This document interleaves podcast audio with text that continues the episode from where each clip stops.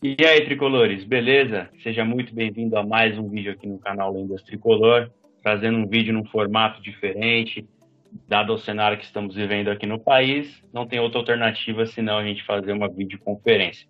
No vídeo de hoje a gente vai falar um pouquinho sobre as joias da base do São Paulo e eu convidei meu parceiro aí, o meu amigo Segato, beleza, mano? Beleza, velho. Vamos comentar aí sobre essas novas promessas, novas joias do tricolor. Legal, cara. Eu separei aqui alguns nomes, o Segato também separou algumas joias aí da base. A gente vai falar um pouquinho de algumas informações que nós levantamos sobre esses meninos aí da base de São Paulo e discutir um pouquinho sobre cada um. É, espero que vocês gostem. Fique até o final do vídeo para vocês conhecerem mais sobre os garotos da base, beleza? O primeiro jogador aqui da base que eu separei, pessoal, é o Antônio Galeano, né? Quem não conhece ainda, dificilmente o torcedor São Paulo não deve ter ouvido já falar desse nome. Antônio Galeano. O Galeano ele nasceu no dia 22 de março de 2000, acabou de fazer 20 anos, né, recentemente.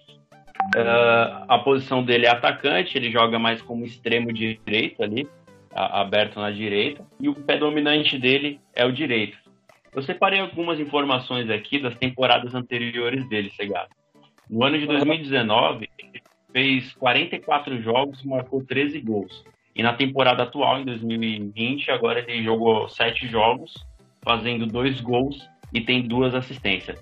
Essas informações eu tirei do site O Gol. É, vou deixar o link aqui na descrição para a galera depois ir lá conhecer o site, beleza? Cara, o que, que você acha do Galeano?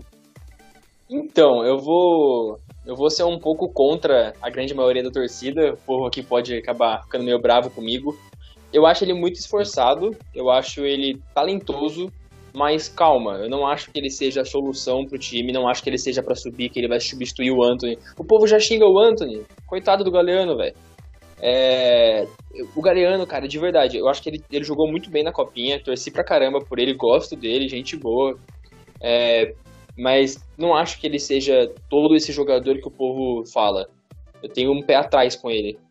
É, eu, eu, eu, costumo fazer uma analogia com, um jogador do rival, que jogava pelo rival, o Romero.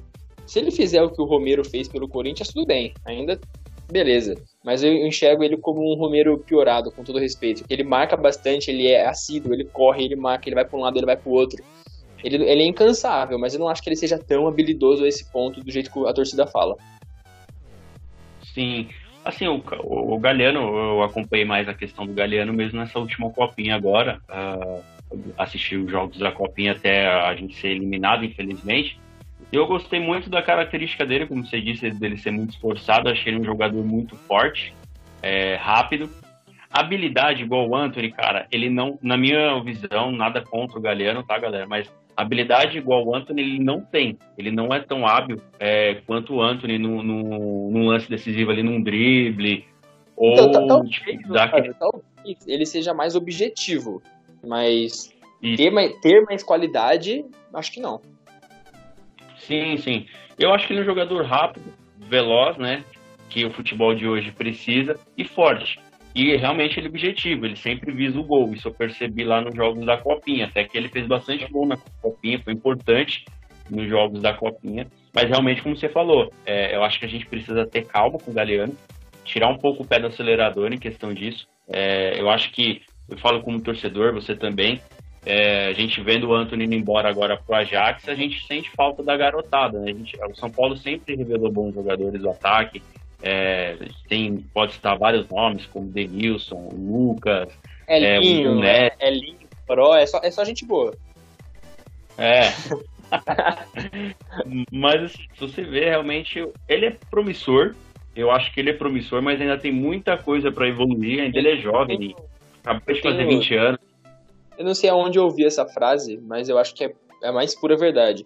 Os garotos da base eles têm que, eles terem, eles têm que vir para auxiliar, eles não podem ser tratados como solução. Jamais. Sim. Eles têm que ir lá, eles têm que ter seu tempo. É, você não pode cobrar que ele carregue o time nas costas, que ele seja. Pô, o Anthony vai sair ele vai destruir na Libertadores o Galeano. Calma, não vai ser assim. Ele não é um novo Neymar que conseguiu fazer isso, não é um novo Lucas. Hum, isso aí é ilusão. É, ele vai ajudar o time, vai, vai compor elenco, bacana. É, pro cenário assim do futebol do, do, país dele, né, galera? O Galeano ele não é brasileiro, ele é, ele é paraguaio e, e, ele não pertence de fato ao São Paulo, tá? Ele ele está emprestado até o final desse ano. Ele tem uma cláusula de compra lá, se não me engano, de 2 milhões de reais. Ele já jogou profissionalmente lá no time deles, que é Rubio se eu estiver falando besteira, você isso, me corrige aí, chegado. E ele ele fez 32 jogos e 2 gols, e pela seleção de base lá do Paraguai ele já jogou 13 jogos, marcando 3 gols. Então, assim, ele, a gente vê que ele é um jogador promissor. Ele, como você disse, né? E concordo também, ele é um jogador é, objetivo.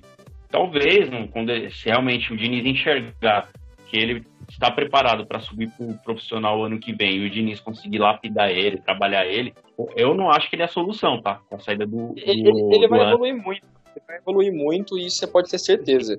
Jogador bastante promissor, né? Ele é objetivo, mas é, eu creio que se ele subir para a base pro ano que vem, não sei se o Diniz vai subir ele, mas eu creio que se ele subir, é, ele pode ser lapidado. Excelente gancho, Otávio. Eu estava pensando aqui, eu tenho uma opinião um pouco particular. É, o valor eu não sei se ele, é, se ele é estipulado, se ele é fixo já, mas eu tenho a opinião que o São Paulo não subiu ele ainda por causa do Anthony, óbvio, mas também por causa que ele não foi contratado ainda. Você não sabe se tem alguma cláusula no contrato lá, vai que, vamos supor, que ele estreie pelo São Paulo e começa a destruir. Porra, ele vai lá, faz dois gols num jogo de Libertadores, faz mais um no Paulista, pô. Esse Rubio New aí, os caras vão jogar lá em cima o preço. Você não sabe se tem alguma. Se já tá estipulado, se eles podem mudar, ou se eles vão querer para ele. O jogo, aí ele fala, não quero mais vender, eu quero para mim. Você entendeu? Você não sabe como que funciona a negociação. Então eu acho que o São Paulo tá dando uma segurada com relação a isso. Tá. Das últimas vezes que eu li, tá, cara, sobre o, o Galeano, eu vi que no contrato o São Paulo tem a preferência de compra, em contrato. Mas eu não uhum. sei se o valor é fixado ou se o, o Rubio não pode dar uma contraproposta. valor. A gente pode levantar. É, a gente pode levantar essas informações e depois trazer pra galera. Uh, mas é isso, bom, é, sobre o Galeano, eu acho que ele é um jogador bastante promissor, mas vamos ter calma com ele, vamos esperar um pouquinho, vamos dar tempo pro menino, né? Então, Cegado, o Galeano é isso, é, qual jogador você separou aí pra gente? Então, eu, eu, eu, separei dois, mas eu vou começar pelo, pelo jogador que também se destacou na copinha desse ano, que é o Gustavo Maia. Ele começou Legal. como reserva, ele começou como reserva, né? E eu acho interessante que ele é muito novo, cara. Eu, tenho, eu acho que. Ele sim, eu acho que ele tem um baita potencial. Nossa, cara. Enfim, ele nasceu no dia 22 de janeiro de 2001, formação inútil. Ele atua pela ponta esquerda. E ele chegou no São Paulo com 15 anos. É, Legal. O ponto, forte, o ponto forte do Gustavo Maia, para quem assistiu, para quem não assistiu a Copinha e para quem assistiu também, todo mundo pôde ver que ele sim, cara, eu acho que ainda mais que o Galeano, ele é muito objetivo todo jogo que ele entrava, cara, no segundo tempo, ele botava um fogo. Aí você, você pode parar pensar, ah, mas é jogador de segundo tempo. Não. Que depois ele ganhou a titularidade, entrou, entrou no começo do jogo, jogou os 90 minutos com a mesma, intensidade, indo para cima, fazendo gol. Foi um, um, um, dos destaques da, da Copinha. É, eu, eu, separei aqui a melhor temporada dele, foi pelo foi, foi na base pelo Tricolor, óbvio, sub-17, foi em 2018. Ele, ele, ele jogou 35 jogos e fez 36 gols. Média acima de um por jogo. Foi um número surreal, cara. É... Interessante. Então, para um ponta, cara, é um número surreal. Eu não lembro de um hum. ponta fazer gol assim, entendeu? É, mas sejamos justos que não é assim toda temporada. Eu peguei uma base, ele tem uma média de 15, 16 gols por temporada, que não é ruim também. É, 15, ah, 16 gols, qual foi nosso último ponta que fez 15, 16 gols? Eu te levanto a questão e levanto a questão para quem não está assistindo. Eu não sei. Eu, de verdade, eu não sei. Um ponta que fez 15, 16 gols. Mas... É, eu acho que o Lucas chegou. É, acho que é o Lucas, se o último. Porque a gente sempre gosta do Marcos Guilherme e Anthony, mas os caras não é artilheiro. É, na, na, na, Copinha, ele participou de sete jogos. Eu acho que foi quatro como titular só. E deu três gols e duas assistências é, participou, participou bastante. É, pelo é. profissional, mais um dado, ele, foi, ele não estreou ainda, mas ele foi relacionado contra o Botafogo de Ribeirão Preto, pela nona rodada do Campeonato uhum. Paulista. Sim. Aí, e não sei se você pode ver, o caso do Barcelona, se você quiser comentar, eu tenho aqui também, se você... Enfim. Não, legal. E até pegando esse gancho aí que você falou que foi relacionado uh, pro jogo aí do contra o Botafogo, cara, é, eu critiquei muito a postura do Diniz nesse jogo. É, tudo bem que ele estava é, dando oportunidade para muitos dos meninos, mas ele levou o, o Maia para o banco.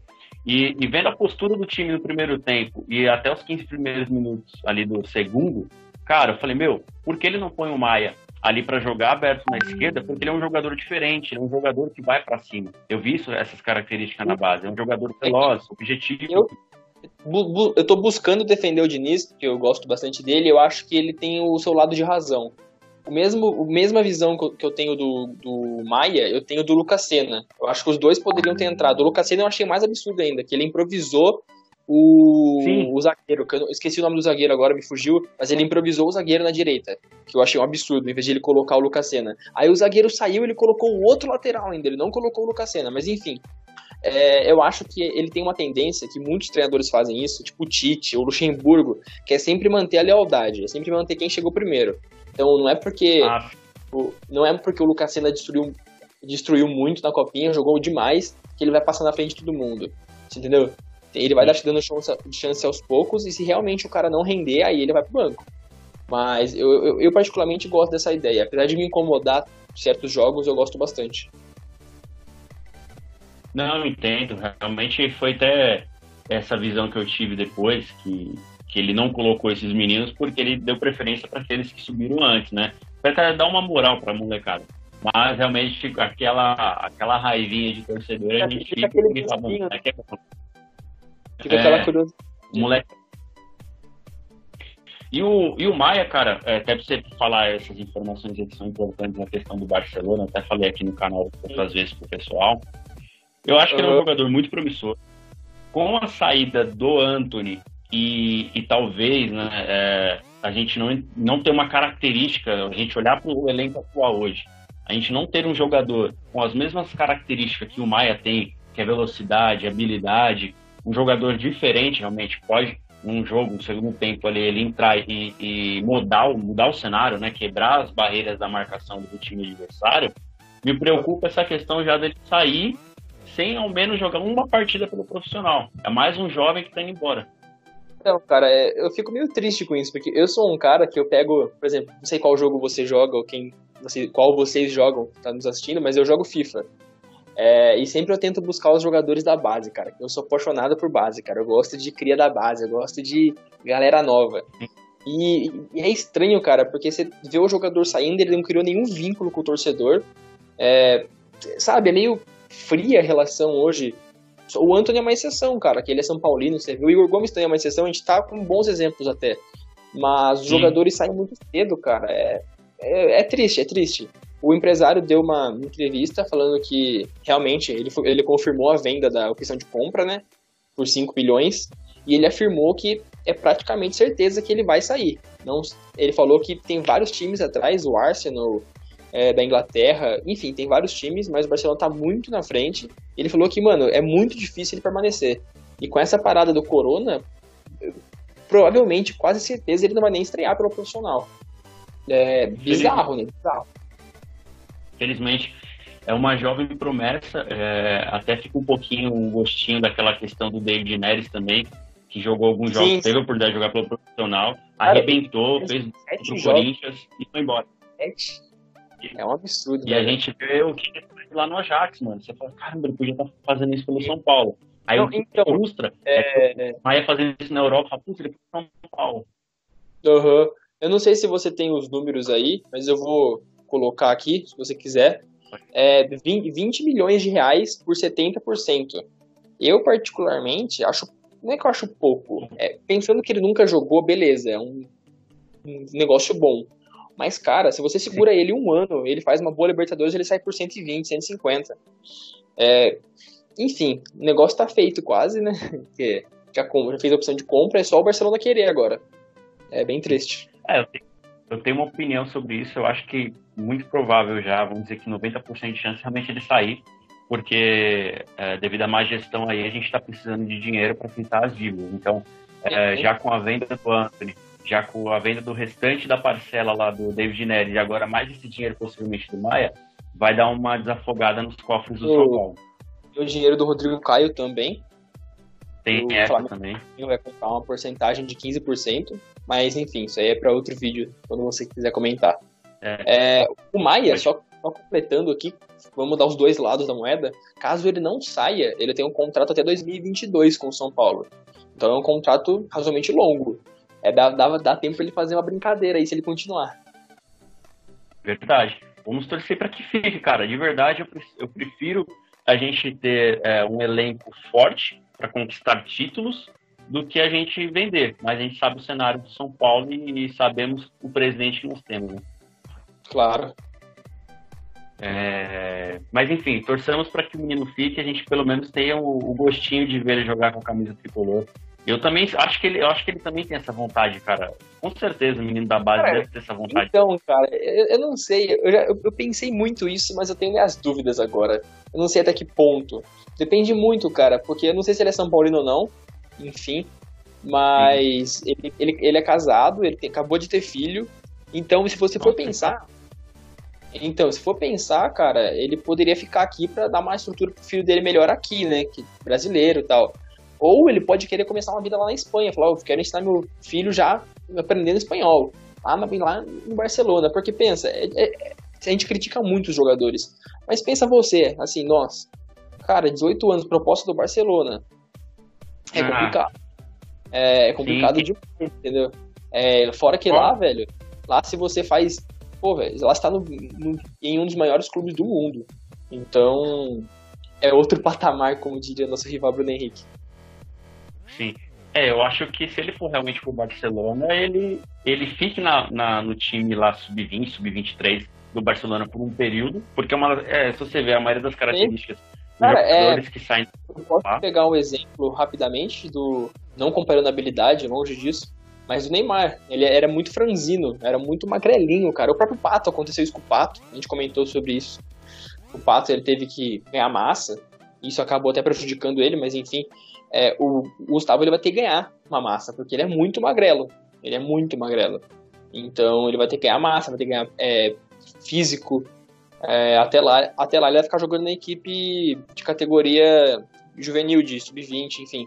Mas eu não acho que isso seja demérito algum, porque o próprio Casemiro ficou três anos, depois virou o que virou. Então. Sim. Um grande jogador. Vamos torcer para que o Maia fique, mas também ele for, vou torcer para que o menino é, brilhe nos gramados Sim. europeus também. Torcer para ele, porque a gente sempre vai lembrar que ele é cria desse clube. Tem um outro nome aqui que eu queria compartilhar com você. Ele é meio campista é o, é o Ed Carlos. Ele nasceu dia 19 de março de 2001, também completou recentemente 19 anos. Ele é canhoto uh, e ele tem alguns números do ano de 2019 e do ano de 2020 agora, atual, né? Ele fez 30 jogos marcando um gol e dois jogos em 2020 marcando um gol. Ele jogou menos, né? Em 2020, acho que ele jogou somente dois jogos como titular aí na, na Copinha se, não, se eu não me engano, acho que ele se machucou na copinha, né? Depois ele acabou perdendo a posição mesmo. Uh, aí eu separei esse nome porque, assim, eu, os jogos que eu assisti do, do Ed Carlos, eu achei ele um jogador, assim, promissor. Eu achei, eu, ele me lembrou muito aqueles meias clássicos, né? Ele joga mais ou menos ali do meio do campo para trás, né? Como segundo volante ou como meia de ligação, ali meio amador.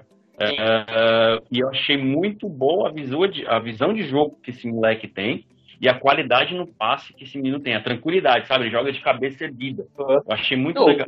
Interessante. É muito importante no futebol hoje um, um, volante, um zagueiro, qualquer posição que saiba é, ter uma qualidade no passe. Eu, na minha visão, enxergo ele como um segundo volante. Eu não consigo imaginar ele como meia de fato, como meia, camisa 10, assim. Eu imagino ele como um 8, sabe? Porque o futebol hoje, eu acho que o 10 precisa ser um pouco mais dinâmico. É, tipo o Igor Gomes, assim, mais com uma intensidade um pouco maior. Mas eu acho, eu acho ele muito bom, cara. Eu gostei bastante da copinha dele. É, só que eu conversei com você em off, eu acho muito difícil ele conseguir ter oportunidade no time. Ele é um dos garotos que, se pudesse, eu venderia por um valor. Ele é um jogador que eu acho que não vai ter espaço, pelo menos no, nesse ano nem no ano que vem, pelo que eu vejo porque tem bastante concorrência, cara. Os próprios caras da base, que é o Luan, o Lisieiro, aí você pode ter o Daniel Alves, que joga como segundo volante, que é uma concorrência um pouco desleal, eu acho, né? então é meio complicado para ele, cara. É... Enfim, tomara que ele consiga subir e impressionar a gente, mas eu não vejo ele subindo e conseguindo espaço no time principal tão cedo. Ah, sim. E o, o próprio, acho que o próprio Diniz mesmo já deve ter visto esse jogador. Ele tem umas boas características para o estilo de jogo do Diniz. Uh, eu trouxe ele aqui porque é um jogador para a gente ficar de olho, tanto eu quanto você, como quem está nos assistindo aí. É um jogador uhum. para ficar de olho, é um jogador promissor. Mas eu acho que ainda ele tem alguns aninhos de base ainda, mais ou menos uns dois anos que dá para utilizar ali na base, para lapidar ele. A gente tem uma cultura, a gente que eu digo, pelo menos eu tenho essa cultura. A gente acha que o jogador, se não subir com 18, não é bom.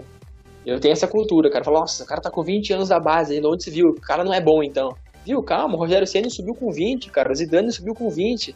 Então a gente tem que ter paciência, a gente, a gente queima o jogador, a gente queima etapas dos jogadores que às vezes não, não tem necessidade de fazer isso. Não, é verdade. E acho que dá para utilizar ali né, alguns campeonatos sub-20, sub-23. Ele já foi algumas vezes para a seleção de base também. Uh, eu acho que dá, ainda ele tem o que ser, ser lapidado e a gente tem que olhar para o momento agora. A gente tem muito meio campo agora. A gente tem Lisieiro, tem Luan, tem o próprio Daniel Alves. Tem um tem tema que ele vai ter que encontrar, porque é, o contrato funciona. Eu não sei se ele tem contrato profissional já, eu imagino que não. É, isso, e você só pode ter um contrato de base é, com 20 de 19 anos. Quando ele completar 20, ele vai ter que procurar outro time ou assinar um contrato com o São Paulo. E como tem muito meio-campista, ele vai ter que ralar. Mas pelo que eu vi, ele, ele, sendo titular na Copinha, ele jogou muito. Então eu imagino que o São Paulo faça um contrato. Mesmo que seja com uma multa baixa, com um salário baixo, eu imagino que faça um contrato. Sim, sim. É uma, é uma jovem promessa da base, eu acho que o São Paulo não se desfazeria dele assim de uma hora para outra. E se eu não me engano, ele tem contrato até o final do ano que vem como, como base. Aí até uhum. lá tem muita coisa que pode acontecer. Claro. É, a gente não sabe se o Igor Gomes fica, enfim, muita coisa pode acontecer. É, não sei, cara, são muitas hipóteses, mas uh, eu acho que é um jogador promissor que a gente poderia ficar de olho. E, e aí, você, você tem mais algum jogador que você separou então, gente? O próximo nome é um conhecido já pela torcida, Rodrigo Nestor, que inclusive joga na mesma posição de Ed Carlos. Que é mais então. uma dura concorrência, porque o Rodrigo Nestor ele já subiu, ele já subiu para o time principal e inclusive estreou como, como titular contra o Botafogo de Ribeirão Preto também, pela nona rodada. É, foi um jogo ridículo, deixa eu pegar as informações aqui rapidinho. Ele nasceu no dia 9 de agosto de 2000, na cidade de São Paulo mesmo, e ele atua como volante e o meia central, que seria como o Igor Gomes mesmo. Eu, particularmente, gosto dele como segundo volante, quase meia já. Na minha visão, o Ed Carlos poderia ficar um pouco mais recuado num time com os dois, óbvio. O Ed Carlos um pouco mais recuado e, e o Rodrigo Nestor flutuando mais. Como se fosse um. Vamos um pouco longe, como se fosse o Arrascaeta do Flamengo. Porque eu vejo Sim. o Rodrigo Nestor, cara, ele se destacou bastante na base pela sua velocidade pelo seu, pelo seu drible curto, assim, a qualidade dele, né? Ele é muito habilidoso e pelos seus passes, cara. É um jogador muito completo. Então, ele, ele cara, para mim, desse, desse vídeo que a gente tá fazendo, para mim ele é a maior promessa. É, ele tem, acho que 19 anos, isso, 19, vai fazer 20 daqui a pouco, mas já tem contrato profissional, já tem tudo. Ele chegou ao São Paulo com 14 anos, e com 14 anos eu acho bem interessante isso, ele, ele chegou e já com 15 anos ele começou a jogar com uma base com uma rapaziada de 17, porque ele estava se destacando tanto que se ele continuasse no de 15 não ia dar graça. Então ele tinha que ir evoluindo. Então acho bem interessante isso, cara. É, outro dado para você, não sei se você já viu, uma temporada muito artilheira dele, cara, que mesmo ele sendo volante barra meia, em 2016 ele fez 31 partidas e fez 12 gols. Para um meia, eu não consegui o número de assistências, mas para um meia barra volante é um, é um número muito bom, cara. É 12 gols em 31 partidas. Inclusive, ele foi o artilheiro da competição. Você entendeu? Então, é quase o 10 e a faixa, porque ele tá, tem uma foto no Instagram dele com a taça, assim, de artilheiro. O jogador é responsa, cara. Então, ó, eu, cara, particularmente eu assisti alguns jogos dele na, na base, realmente. Eu percebi que ele é um jogador bem calmo, tranquilo, sabe? É um, uhum. um menino que passa uma questão de liderança mesmo, ele tinha uma certa liderança naquele grupo da base. E eu achei ele um jogador bem habilidoso, também inteligente. Uh, na base ele se destacou realmente, cara, jogando ali. Na... Eu também prefiro ele como segundo volante, na volância mesmo. Eu acho que ele tem uma qualidade muito boa de passe também e visão de jogo, então eu prefiro que ele busque a bola e leve a bola para o meio campo. Então eu, eu, eu, gosto desse menino aí. Eu acho que ele é promissor é... também. A gente tem mais nome dele. Re... Sim. Para reforçar o seu argumento de liderança dele, de um tom um pouco mais maduro, é, isso se explica bastante porque em 2019, na copinha que a gente foi campeão, com aquele time que jogou pra caramba, aquela final contra o Vasco, cara, meu Deus do céu, eu fiquei nervoso, hein, velho. Nossa, você tava no Guarujá, eu fiquei tenso, cara. Eu saí da praia do Guarujá, subi lá, aí o São Paulo era o Jardim, eu acho, trocou tudo, fez cagada, tirou os craques, quase perdemos, mas enfim, vencemos. É o, era o outro técnico. O, o, o, Nestor, cara, ele foi titular todos os jogos. E para mim foi fundamental pro, pro, pra, pro título, para a vinda do, do, do título. É, eu não tenho os números de gol dele, não sei se ele fez gol com assistência, enfim. Mas ele tem, uns, ele tem títulos muito relevantes, cara. Em 2018 e 2019, a base do São Paulo ganhou tudo. E ele se destacou bastante, cara. Campeonato Brasileiro, Supercopa do Brasil. Pelo, pela seleção brasileira, ele também tem título desde o Sub-15 até o Sub-17. Então, cara, ele tem passagens por seleção. Ele se destacou no São Paulo, se destacou na seleção. Ele já teve chance no profissional, que não conseguiu ainda desempenhar aquele futebol vistoso. Mas eu, eu, eu acho, eu tenho muita esperança nele, cara. Assim, não, a gente não pode fazer isso já de achar que o cara é o craque. Acabei de comentar isso, mas com o Nestor eu tenho um sentimento que ele é muito bom, cara, muito bom. Ele é um dos jogadores olha... que eu não venderia mais nem ferrando. E olha a oportunidade que ele tem, cara. Ele tem dois caras fundamentais ali, que são é, o Diniz, claro, é, a inteligência que ele tem tática, é, essa questão de posse de bola, toque de bola, é, contra-ataque, enfim. A gente já está começando a se acostumar muito com a característica do Diniz. E olha, olha a figura que ele tem no elenco. Ele tem dois caras fundamentais, Hernanes e Daniel Alves, cara. Você quer dois melhores é. professores de meio que esses? Só isso, só, só isso. E, cara, só a isso, gente. A gente não dá o devido valor, mas tem o Tietchan, cara, que é um, um baita jogador, um baita jogador. Que é a mesma posição que ele, assim, se você for ver, e até características parecidas. Eu até anotei aqui que o Nestor ele é muito parecido com o Lisieiro. O Lisieiro que surgiu como todo mundo gostava dele, hoje a torcida já não, não é tão fã, mas o Lisieiro é muito habilidoso também. Eu acho que o Nestor é um pouco melhor ainda. O Nestor sabe chutar um pouco melhor, aparece mais, mais importante, não se lesiona. Sim. O, até abrindo umas, umas aspas aqui, né, um, um parênteses sobre isso. O, o Lisieiro, cara, ele, eu acho que ele é promissor ainda mas ele tem um fator que eu gostaria muito que, eu não sei se ele vai ver esse vídeo, se vai chegar nele, enfim, mas eu acho que o, o, o Lisieiro, eu percebo que ele tá com um certo receio ainda de jogar, sabe? É, chegar firme como ele chegava. Cara, você lembra aquele jogo que ele estreou contra o Corinthians, mano? O moleque arregaçou, marcou muito, Sim. jogou demais. Ele, ele é habilidoso, é, ele, ele é um jogador rápido. É quando é que depende muito de como a pessoa reage, como o jogador reage às pressões. É, às vezes ele, quando ele estreou, ele estava livre, leve e solto. Agora que ele tá com a pressão, as costas tá pesado, o cara, a camisa pesou, o cara não consegue jogar. É, eu sinto, né? eu, eu, de verdade, eu sinto um, um, pouco de descompromisso com ele. Eu posso estar tá falando muita cagada, não sei como é o dia a dia dele, não convivo com ele. Inclusive, ele me bloqueou no Instagram, me desculpa, Lisieiro. Mas eu, eu era, eu gostava muito, gosto muito do futebol dele, só que nos últimos anos, no último ano, na verdade, é indefensável, não dá. É, infelizmente ele tem muita lesão e futebol não. Eu sinto que ele é meio descompromissado. Enfim.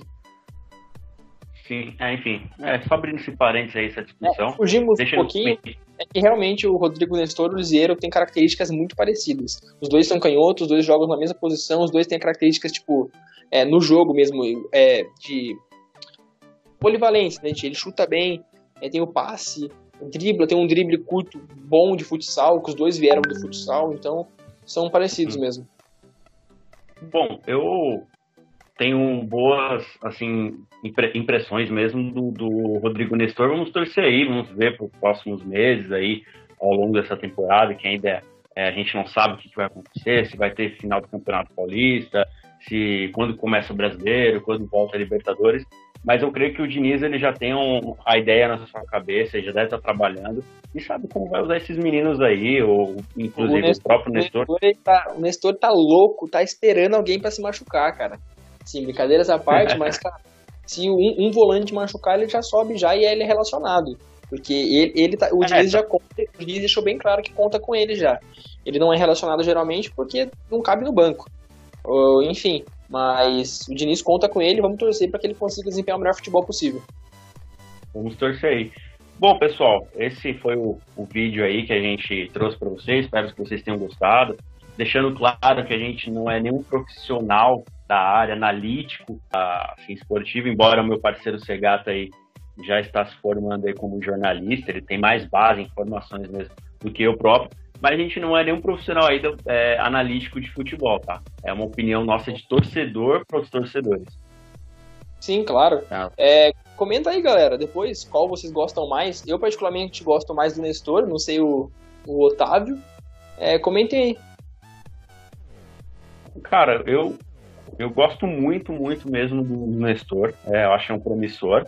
Uh, gosto do Maia, queria ver mais do Maia no São Paulo, por a característica dele. Eu sou fascinado em jogadores que são rápidos e habilidosos, que tem, que tem esse recurso é, de drible e um cara objetivo, e até por que isso que gente, os caras. É o que prende a gente é. na televisão. Sim. Três caras que eu, que eu curto muito no futebol, tá? No futebol mundial. É, as pessoas podem até me criticar, mas enfim. Eu gosto muito do Cristiano Ronaldo, do Lucas Moura e do Neymar, cara. Para mim, são os três jogadores que eu gosto muito, acompanho, vejo sempre. E tem um pouquinho ali do David Neto, por ser cria da, da base do tricolor. Às vezes eu acabo acompanhando um pouquinho também, mas são jogadores que, cara, enchem meus olhos de ver quando o cara vai para cima, dribla um, dribla, dribla dois e marca gol, é objetivo, enfim. Eu tenho grandes assim, olhos pro, pro Maia. Queria ver ele no São Paulo, mas se não tiver essa chance, infelizmente. A gente torce que ele torce por ele lá na Europa. Beleza, pessoal? É, esse foi o vídeo de hoje. É, deixa aqui nos comentários, como o Segato falou, qual jogador desses aqui que nós trouxemos que vocês gostaram, ou se tem outros jogadores da base também que vocês gostariam que a gente trouxesse no próximo vídeo, pode deixar nos comentários aí também. E segue o Segato lá nas redes sociais, pessoal. Pode falar aí, Segato, onde o pessoal pode encontrar. Vou divulgar minhas duas redes sociais já então. Eu tenho uma página do que eu falo do São Paulo, eu tento trazer um teor jornalístico misturado com o torcedor, chama Resenha São Paulina, mas você pode digitar Resenha SPFC que você consegue achar. É bem fácil. É, e o meu Instagram pessoal, Segato com dois E. É isso, sigam Beleza. lá. E o Segato também já tem um canal no YouTube criado. É, logo, logo vai sair conteúdo. É, só está esperando passar toda essa crise de pandemia mas tem bastante conteúdo interessante que logo, logo vai aparecer. Também vou deixar o link aqui na descrição. Se inscrevam já lá também, ajuda o Segato nisso aí, beleza, pessoal? E claro, se você não é inscrito aqui no canal Lendas Tricolor ainda, gostou disso aqui, se inscreva aqui também, deixando aquele like da hora para nos fortalecer e nos ajudar, beleza, família Tricolor? Eu agradeço aí, Segato, pela sua disponibilidade, por trazer essa, essas informações aí. Claro, essa resenha maravilhosa. Né? Tamo junto, tamo junto. Sempre que precisar também. Fechou, mano. Tamo junto, família tricolor. Esse vídeo vai ficando por aqui. Até a próxima e vamos São Paulo.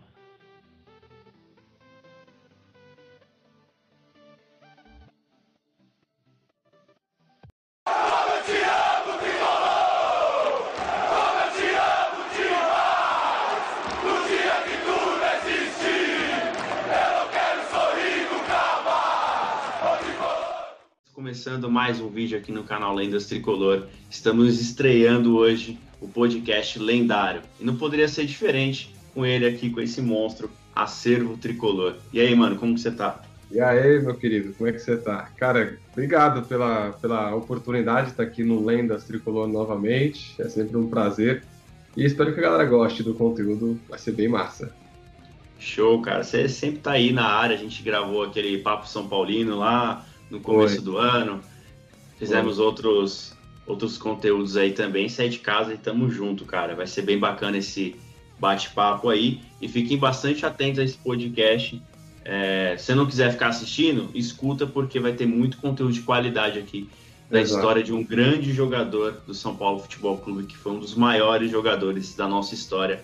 É ele, José Poi. Uhum. Esse cara foi brabo no São Paulo. Vamos trazer Um muitas informações. Ídolo eterno. Exatamente. Cara, eu tenho algumas informações aqui do Poi que já vou lançar aqui pro pessoal. Lança. O nome completo dele é José Poi.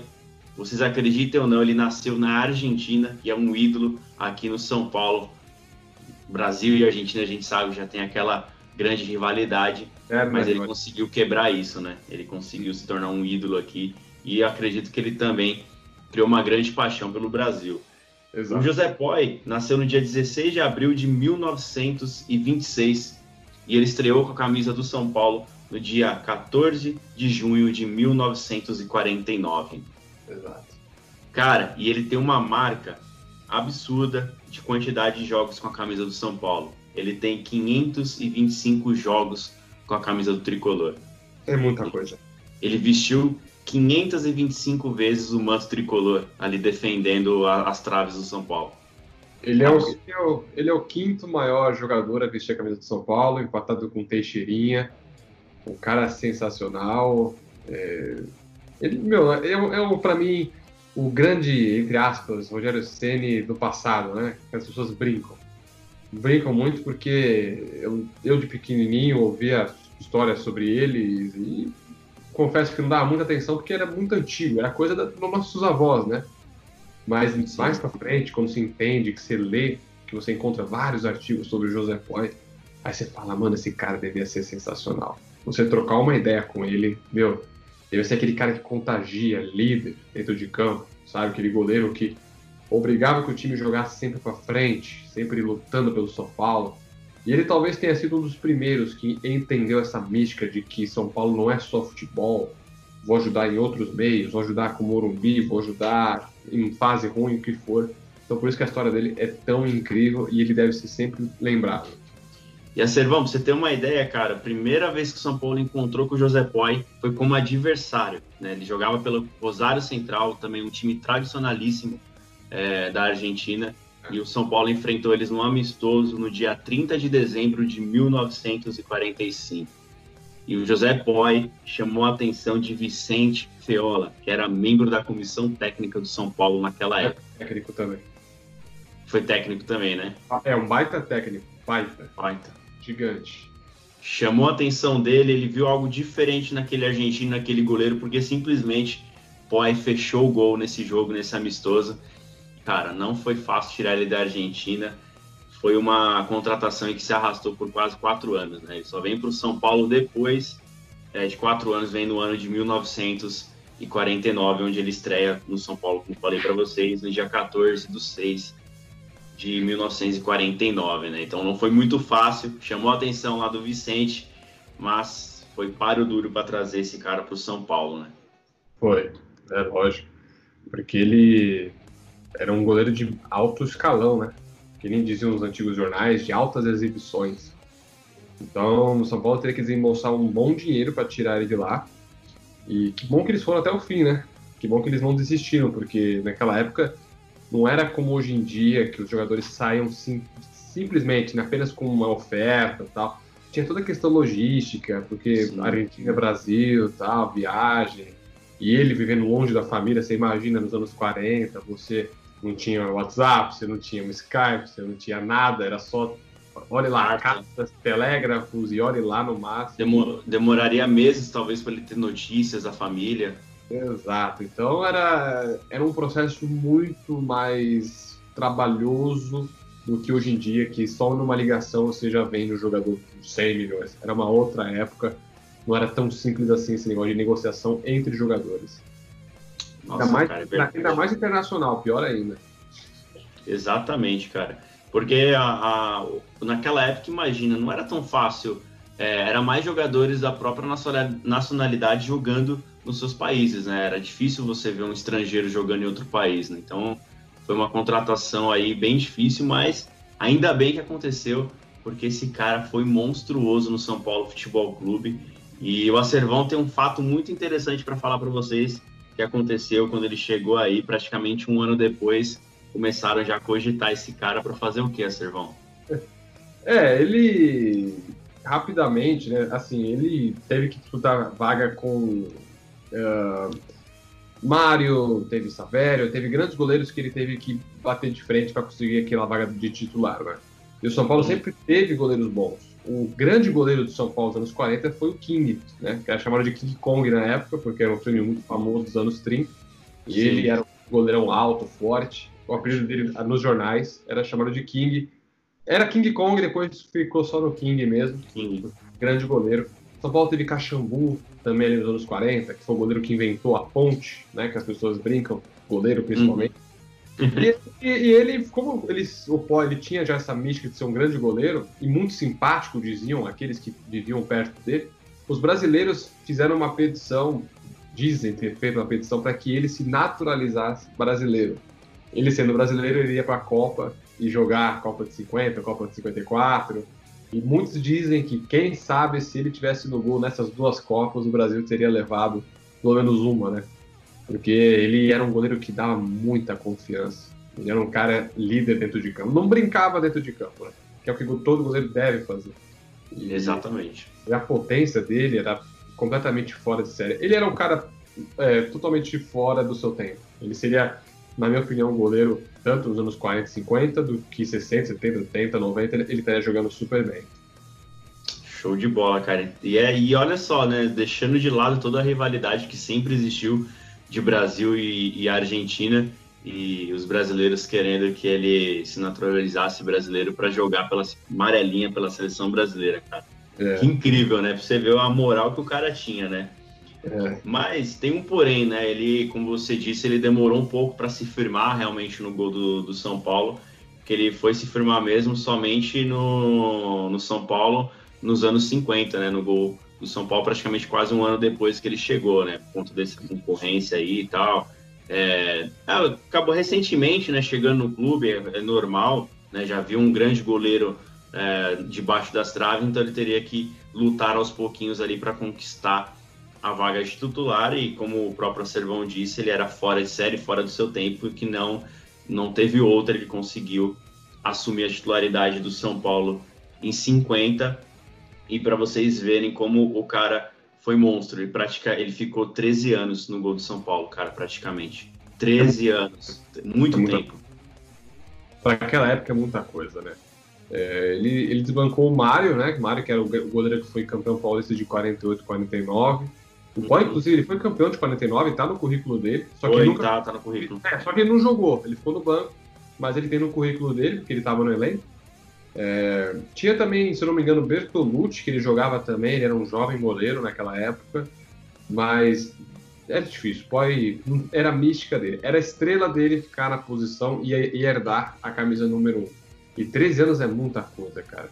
Muito. É, naquela época, ele, pô, ele pegou a época que São Paulo era Canindé, pegou a transição São Paulo-Morumbi. Então, é um goleiro que tinha muita história, muita coisa mesmo. Ele pegou uma transição de fase do São Paulo rolo compressor para depois aquela seca do Morumbi. É um cara que, meu, tem uma grande participação na história do São Paulo. É incrível. Exatamente. E o que é engraçado, né, que ele, é, falando muito aí do questão do Canindé, quando ele chegou no São Paulo e se apresentou no Canindé, ainda não tinha o um Morumbi, tá, pessoal?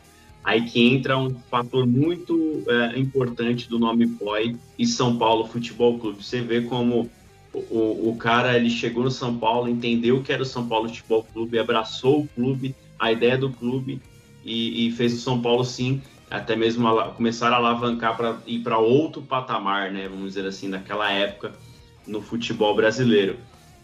E ele, ele foi um dos caras que mais venderam cadeiras cativas, cara que é o São Paulo lançou alguma, algumas promoções, algumas ideias na época é, para conseguir construir o Morumbi, né, o terreno lá que a gente conseguiu, onde está lá na, na Zona Sul. O Servão sabe muito bem ali, ele conhece muito é. bem aquela, aquela região, é próximo. conhece bastante. é, então. Era um lugar que praticamente não tinha nada, né, Servão? Não tinha nada aí. Era tudo mato, tinha um rio que passa por baixo ali agora. É, é, então foi um, uma sacada muito grande do São Paulo nisso daí. Tem um outro cara que foi que infelizmente esse ano nos deixou, também foi muito importante na questão da construção do Morumbi, que é o saudoso Laudo Natel, também que infelizmente esse ano é, é nos deixou. ele também tem um papel muito importante na construção do Morumbi. E o Poi, como jogador, né, para alguns jogadores na época que eram muito famosos no, no Brasil, é, eram nomes fortes, né? É, o São Paulo usou eles para poder promover a venda das cadeiras cativas. E o Poi foi o cara que abraçou a ideia e foi o que mais vendeu cadeiras cativas é, para o Morumbi, né? É, então, nada mais justo do que ele ser o primeiro jogador a pisar no gramado do Morumbi. O cara foi o primeiro, galera. Primeiro. Ele pisou lá com o pezinho direito dele. Primeiro pé dele a pisar no gramado. Isso foi no dia 2 de outubro de 1962. Olha que história. É, tá chegando, tá chegando o, aniversário né, do Morumbi em breve. Morumbi chegando. outubro. E nada mais justo, né? Porque o POI ele ah, tem uma contribuição muito grande com a construção do Morumbi não foi fácil você pegar, planar todo aquele terreno, uma engenharia. Se hoje é difícil, imagina nos anos 50, né? Exatamente. Desde o tempo da maquete e tal. E o São Paulo nunca. Não tinha esse negócio de dinheiro público, né, para construir estádio. O São Paulo teve que se virar como pôde. Né? É que a gente fala que, poxa, o São Paulo viveu as vacas magras, né? Porque acaba ficando difícil você manter bons jogadores, você acaba contratando menos, e o São Paulo acabava sendo. Uh, até assim, não é que foi vacas magras, o São Paulo tinha bons times, mas nunca tinha constância até chegar numa final. Teve temporadas nos anos 60 que chegou ali perto de um vice-campeonato, de ser campeão, mas naquela época era pontos corridos, né? Então não...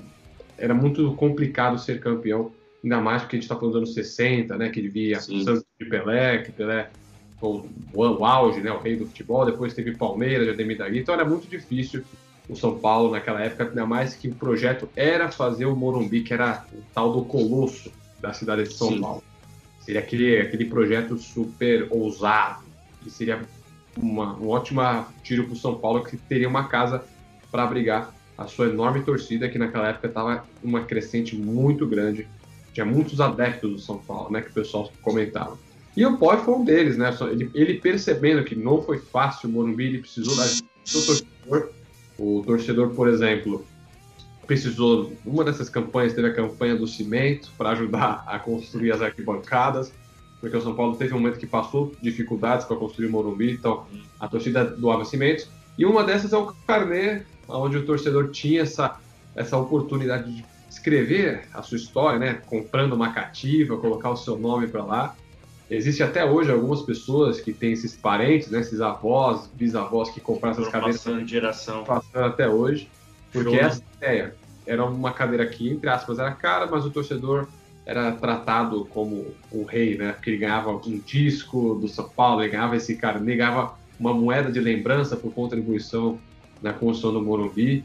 E o Pó era um desses caras que teve que bancar de imobiliário, né? Meio que vender tudo ali, chavecar a galera, não, vale a pena, vem. Porque como o Otávio falou, Morumbi era só mato, cara. Era difícil as pessoas virem para essa região, né?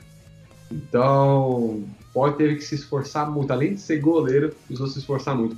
Esse esforço foi recompensado porque esses dias eu fiz até uma postagem lá no acervo, tava comentando com você, quando você teve essa ideia de gravar esse dia 29 de julho, São Paulo jogou contra o Jabaquara, São Paulo venceu. E nesse dia o José Poi ele foi homenageado pelo Laudo Natel, que você comentou, onde ele recebeu uma, uma placa de ouro, recebeu toda a homenagem porque ele tinha completado 10 anos de clube, né? Então ele merecia toda essa, essa, essa homenagem por todos os serviços prestados. Tem uma linda nota do Laudo Natel que ele conta, super emocionado por tudo que ele fez. Não teria homenagem melhor para ele, né? Então, Exatamente olha o peso da história desse cara, sabe? Tipo, eu, eu queria muito, se eu pudesse uma máquina do tempo, passar um dia para ver o jogo do boy e poder conversar com ele. Deve ser um negócio sensacional. Já pensou, cara, a honra de poder ter assistido esses jogos, né? Esse, esses tempos, né? Onde a gente via esses jogadores honrando realmente a camisa tricolor, honrando essas, essas cores, o vermelho, o branco, o preto, cara. Nossa, é, a gente pesquisa muito, galera, a história do, do São Paulo, pesquisa a história dos jogadores e a gente vê o compromisso que esses caras tinham em defender o São Paulo, né? É, e o Poi, ele ganhou o Campeonato Paulista como o Acervão falou, em 49, por estar no elenco. Depois ele conquistou já como titular em 53 e também em 57. Aí sim começou o período aí do São Paulo é, de jejum por conta da construção do Morumbi, isso daí acabou é, lascando o São Paulo na, na, na, montagem de elenco. E aí é um, um, um fato muito legal, né, para você ver, cara, um jogador da grife dele, um jogador do perfil dele, permanecer num elenco que estava fraco em teoria, que não estava conquistando títulos por conta da construção do estádio, ele permaneceu no São Paulo e além de permanecer no São Paulo, ele ajudou a construir o, o Morumbi, ele abraçou a ideia da construção do Morumbi. Então, você vê o caráter, você vê a diferença e a qualidade de jogador, né? Que, que o cara era. Ele era além do seu tempo mesmo, realmente, cara. Você vê nesses fatores, esses, esses detalhezinhos da história dele com o tricolor, você vê como não foi fácil, né? Porque hoje em dia, se você tá num time ruim desse, é, ruim assim, entre aspas, não tinha a potência que te, deveria ter para conquistar os campeonatos paulistas. O Campeonato Paulista naquela época era o campeonato mais forte que tinha, assim, era o que dava mais status para alguém conquistar. É, o cara talvez não queria ficar no São Paulo, ele iria, poderia ir para outra, outras equipes para tentar conquistar um título para dar visibilidade maior para ele. Mas não, ele abraçou a ideia do São Paulo, ficou no São Paulo e tem essa história maravilhosa. E hoje é, é recompensado, homenageado, e nós, torcedores são paulinos de todas as gerações. E essa é a ideia, tá, pessoal, do podcast lendário. É resgatar essa história para essa molecadinha nova aí, porque eu também, o Acervão também, eu e ele tem a mesma idade praticamente, e a gente começa a estudar a história de São Paulo, e essa é a nossa ideia, de mostrar as grandezas desse clube, as glórias desse clube, como ela é maravilhosa e como tinha jogadores é, é maravilhosos para que a molecadinha de hoje conheça e tenha vontade de conhecer a história de São Paulo, tenha vontade de, de amar cada vez mais esse clube. Essa é a ideia. É, uma coisa que é legal de mencionar do Poi é que uma vez eu conversei com um cara no Facebook, um cara não, era um senhorzinho de uns 75 anos, muito uhum. legal, inclusive lá na minha página aparece vários assim, eles contam que não era uma seca igual que a gente está vivendo hoje em dia, né, que é de tristeza, de falta de gestão, né, até coisas como corrupção no São Paulo. Era, na verdade, os torcedores, lógico, tinha aquele negócio de, putz, eu queria ver meu time campeão, mas o propósito de você ver o Morumbi sendo construído meio que acalmava o ânimo deles, né? Porque eles pensavam assim, pô, quando terminar tudo isso, aí nós vamos ter o nosso São Paulo campeão de novo. Então tinha essa paciência, tinha esse entendimento que o, o São Paulo não é que ele tinha um time ruim, longe disso, mas faltava um pouco mais de time para dar continuidade nos campeonatos. Competitivo, né? Competitivo. A mais naquela época que o futebol estava tendo tanta mudança, surgindo o Robertão, surgindo uma força maior no Rio São Paulo, vários sim, torneios internacionais estavam começando a surgir ali, pequena Copa do Mundo e tal. E o Paulista forte a todo vapor. Então, aquele negócio que a gente fala hoje, plantel, né? O que faltava para o São Paulo, acho que naquela plantel. época, era o plantel.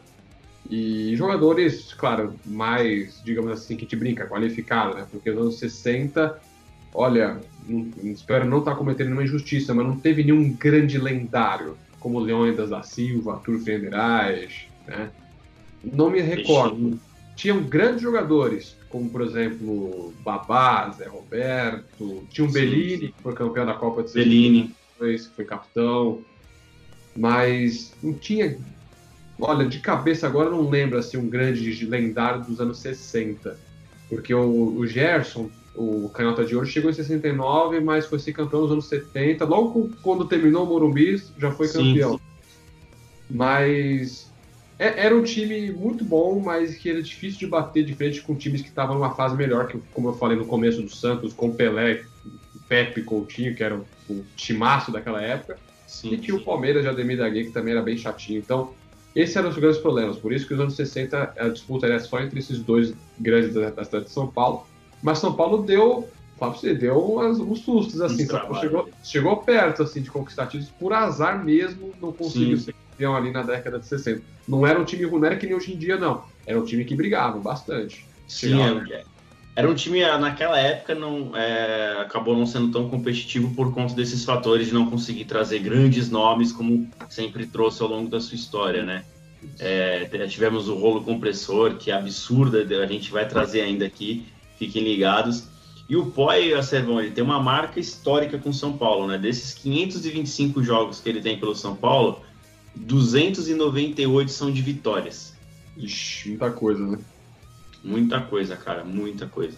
É, mais que a metade, praticamente, aí de, de jogos que ele tem com o São Paulo é de vitórias. De empate são 108 empates e de derrota são 119 jogos. Então ele tem uma marca muito histórica aí com o São Paulo, ele bateu recordes aí na, no, por longos períodos, né? Claro Sim. que muitos deles já foram batidos por um grande outro ídolo, que logo logo a gente vai trazer também. É, mas por muito tempo ele foi um dos líderes, né, nisso daí. Sim. Ele talvez tenha sido o, a grande referência do São Paulino, né? A molecadinha ali dos anos 60 talvez olhasse para ele como a gente olha para o Rogério Ceni hoje em dia. Era um cara que as pessoas gostavam de ter por perto e tem grandes relatos assim de grandes jogadores comentando que era muito difícil fazer gol nele. As pessoas tinham muito respeito com ele. Não era fácil, Sim. não. Exatamente. Outro goleiro que foi assim, né? Abrir um parênteses bem rápido, Valdir Pérez. Impunha muito respeito nos, na, nos batedores de pênalti, né? É, também. Só com a presença dele ali. Então você vê, o goleiro ele tem que ter isso, cara. Ele tem que ter ser imponente pro atacante. O atacante olhar para ele assim já. É, vai ser difícil. O Valdir pelo carisma e o Poi pela cara séria, né? Porque ele era Sim. bem sério. Ele dava, dava medo. O pessoal que comenta assim, ele não dava sorriso, não. Era sempre cara fechada. O gol, né? Porque fora disso, ele era uma pessoa. Dizem que era uma pessoa Sim. incrível. Né? Em Sim. campo, em campo era aquele, transforma. Aquele argentino sisudo olhava, meu, pra você fazer gol em mim, você vai ter que se esforçar. É, isso aí, cara. Precisamos de jogadores assim. É. E aí, Servão, dia 12 de novembro. Oh, desculpa, peraí. E aí, Servão, dia 12 de dezembro de 62, ele faz o último jogo com a camisa do São Paulo aí posteriormente já se aposentando e posto passando os tempos aí, ele volta para o São Paulo agora como técnico. Praticamente é quase dois anos depois ele volta para o São Paulo como técnico do tricolor paulista, né? Ele teve várias oportunidades como técnico, é de 1964 a 1982, né? Já teve uma brilhante história com o São Paulo como jogador, como arqueiro do São Paulo Sim. Aí o cara fica um período ali, vamos dizer, né, aquele período sabático, né, descansando. Dois anos depois ele volta com força total para ajudar o São Paulo, agora como técnico. E falam que ele também foi um técnico de outro nível, um técnico também muito além do seu tempo. Falam muito bem dele também como técnico. E os números provam isso, né, cara? É, ele como técnico, ele tá entre os top 3 com 422 partidas ao todos à frente do São Paulo, né? Durante é, esses períodos que ele ficou. Se eu, se eu não estou muito enganado, posso estar enganado, não lembro de cabeça agora, mas ele ajudou a formar o Suli, que foi um goleiro que substituiu o Poi, um baita goleiro, um gaúcho, é, que substituiu o Poi, tem até fotos dos dois juntos, se eu não me engano foi isso, o Suli foi reserva dele, e quando ele se aposentou, ele foi meio que aquele cara que preparou o Sully para ser goleiro ali nos anos 60, né? Depois que ele encerrou a carreira vitoriosa dele.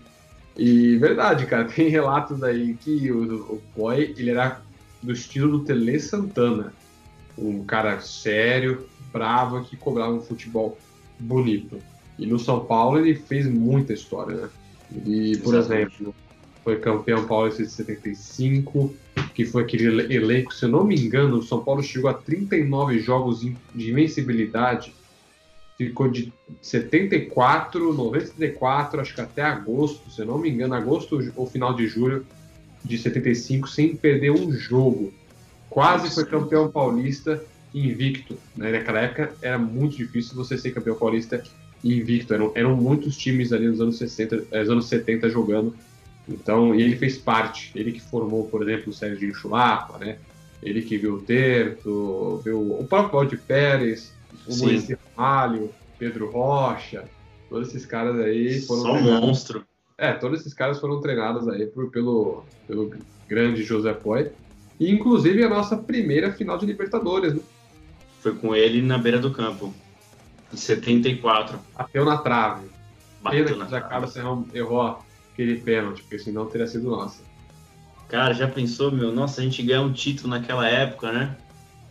Aquele Porque a Libertadores não era tão popular quanto é hoje, ela não era toda essa mística que o torcedor São Paulo tinha, mas se ela ganha ali... Vista, né? A Libertadores ela, ela, era importante, mas ela era mal vista, porque ele, por exemplo, o Tele Santana ele, ele comentava que a Libertadores não era um, um, torneio que valia a pena ser disputado, porque era muito bagunçado, era muito gasto de dinheiro, os jogadores acabavam ficando exaustos. E as, a viagem não era fácil naquela época. É, e, os problemas de fiscalização, né? Os, os, brasileiros iam jogar, por exemplo, no Uruguai e na Argentina, eram recebidos a pedradas. Né?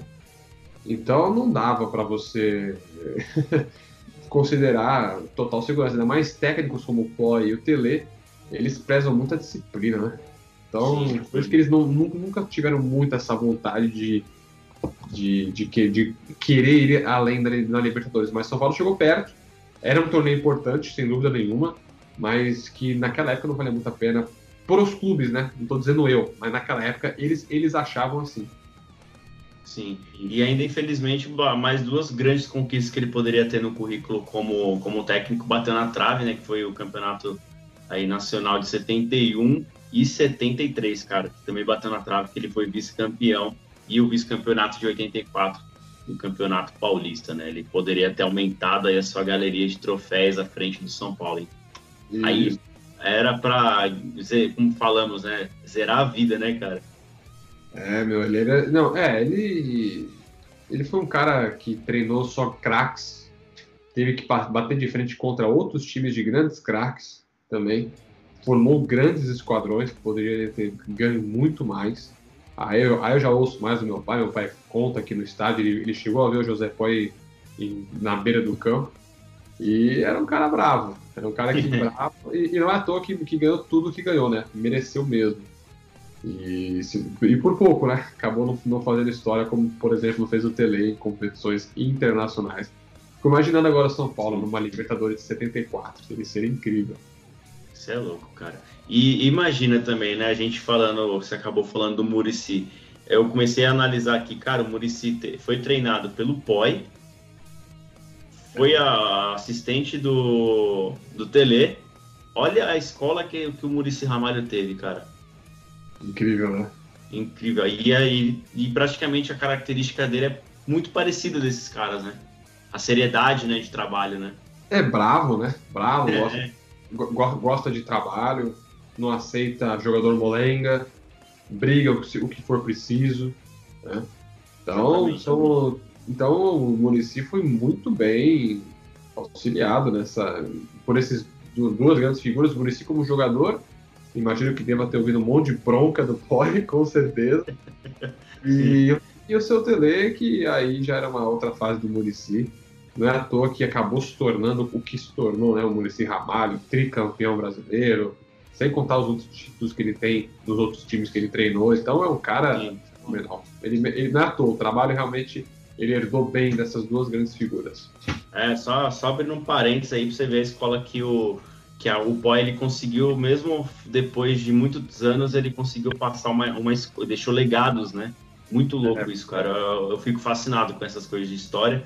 Infelizmente, a Servon Poi é, faleceu no dia 2 de fevereiro de 1996, nos deixando é, aí, deixando uma brilhante história, um grande legado dentro do São Paulo, dentro do futebol brasileiro, se não do futebol mundial, cara. Ele é muito respeitado, não só aqui no Brasil, mas ele também é muito respeitado na Argentina, também por ser um dos grandes nomes é, do futebol também argentino, claro, né? Porque ele jogou pela seleção de lá, então ele é muito respeitado também.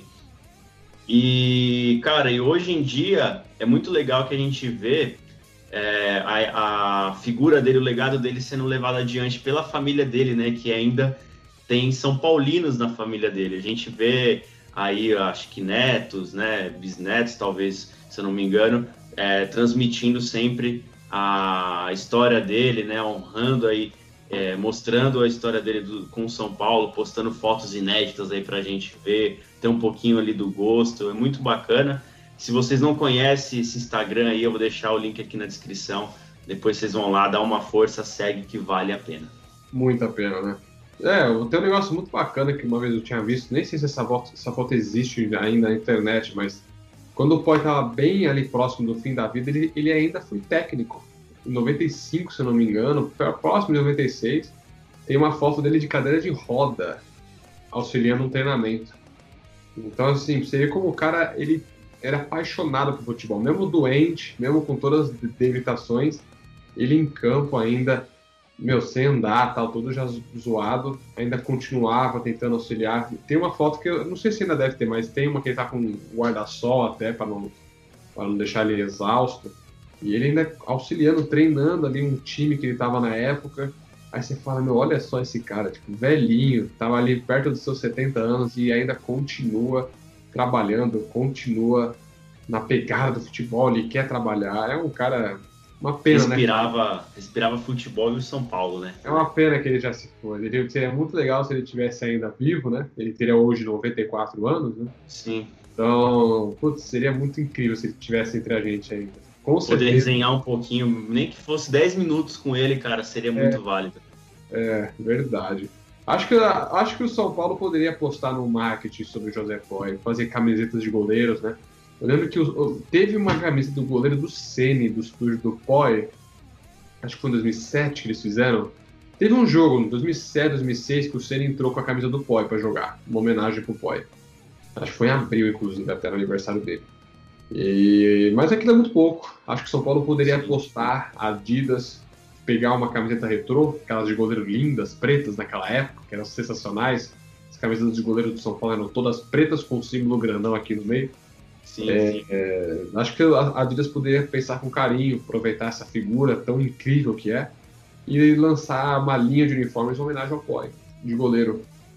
E, e, quem sabe jogando com a camisa dele, né? Sim. E cá entre nós aqui, o, o, Adidas, tem um rapaz aí chamado Edu que fez uma camisa do Poi, ó. Show! É verdade, o Edu Schwarz ele fez uma linda, mostrou pra gente como é que poderia ser feito e eu fico imaginando, por exemplo, pô, imagina se o, o Wolf começasse a usar, alternasse entre aquele lilás e essa preta, cara. Seria incrível. Cara, você linda, linda, linda. Não, seria manga comprida. É, o maior sonho da gente, manga comprida. Uma camiseta raiz linda. Tenho certeza que até mesmo a galerinha que é mais nova geração iria amar, porque é uma camiseta sens... Uma camisa não, camisa muito sensacional, cara. Eu, eu compraria sem dúvida nenhuma, cara. Se a Adidas fizesse isso. A Adidas poderia pensar com carinho, cara. Seria uma ótima alternativa de ganhar dinheiro. Hashtag fica a dica, né? Por favor, né? Tô precisando. Se, e, Bom, e você tá homenagem ao ídolo, né? Que ele merece. Isso, isso, exatamente, cara. Porque, olha o conteúdo, a história que a gente trouxe para ele, tem muito mais informação, mas é, não conseguiríamos trazer tudo isso para vocês. A gente ficaria horas e horas aqui trazendo história por história. É, mas a gente conseguiu trazer aí, resumir, é, um, peraí, a gente conseguiu trazer aí uma parte bem resumida para vocês um pouquinho da história do Poi, é uma forma de homenageá-lo aí por toda a dedicação ao São Paulo Futebol Clube. E obrigado, né, por ter honrado o São Paulo, ter ajudado o tricolor aí na, na, investida e do Morumbi aí, cara. Hoje a gente pode ir lá curtir o Morumbi. E fica a dica também aí para essa diretoria. Não queria é, falar disso nesse vídeo, mas só hashtag também fica a dica aí para a diretoria para honrar e respeitar a história do São Paulo. Acorda, diretoria. acorda, acorda. Bom, família tricolor, esse é o nosso primeiro episódio do podcast lendário. Espero que vocês tenham gostado. Se vocês gostaram, deixa um like aí. Se inscreva no canal aqui Lendas Tricolor, se inscrevam no canal também do Acervo Tricolor, para vocês acompanharem cada vez mais aí os conteúdos do São Paulo, conhecerem cada vez mais também curiosidades do São Paulo, que na medida do possível, tanto eu, eu acredito também que o Acervão vai trazer, o Acervão tem muito conteúdo lá no canal dele também, de histórias do São Paulo aí, muito bacana. Siga ele também no Instagram, no Facebook, Facebook praticamente todos os dias tem postagem, praticamente não, todos os dias tem postagens lá históricas do São Paulo. Então, se você quer conhecer a história do São Paulo, vai lá, que eu acredito que logo, logo, tá perto aí o Facebook do Acervão vai se tornar um dos maiores acervos realmente do São Paulo Futebol Clube aí de histórias nas redes sociais. Show, show, cara. Obrigado pelo convite de novo. Espero que a galera tenha gostado. É, galera, não, não se esqueça de deixar esse like, história muito bacana. Então ajuda aí o canal do Lendas também a bater uns likes legais para que esse vídeo seja recomendado. E se vocês gostaram desse podcast é, e querem que a gente faça mais longo, escreve nos comentários também. Um dia a gente pode fazer algo até mais estendido, mais de 20 minutos, Sim. só conversando. É um formato legal. Então deixa a sugestão para vocês aí pro Lendas, né? Aí ele dá uma olhada e pensa o que é, for melhor para trazer de conteúdo para vocês. Exatamente, isso aqui não é nosso não, é de vocês também, vocês que mandam, deixem nos comentários, como eu sempre falo nos vídeos, a opinião de vocês é muito importante aqui também. É, a gente pode ver também de trazer mais convidados aí, fazer uma resenha bem legal, que é um formato de podcast mesmo. Se vocês gostarem, deixa aí que a gente vai trazer mais. Logo, logo vão ter mais lendas aí pra gente fazer esse conteúdo aí, esse podcast bem legal aí do lendário, beleza? Show, vambora. Acervão, obrigado pela disponibilidade mais uma vez aí, sempre pela parceria de gravar comigo aí no canal, trazendo conteúdo. Ah, que isso, cara. Prazer. Sempre que precisar, só me chamar que é sucesso. E galera, não me esqueci ainda, like, hein? De novo. like, deixa like. like. Deixa de ser bom de vaca, like. Fala aí, É isso aí. Like, like, like, like. Beleza, galera? Tamo junto. Até o próximo podcast aí lendário. Forte abraço e vamos São Paulo. Vamos sempre.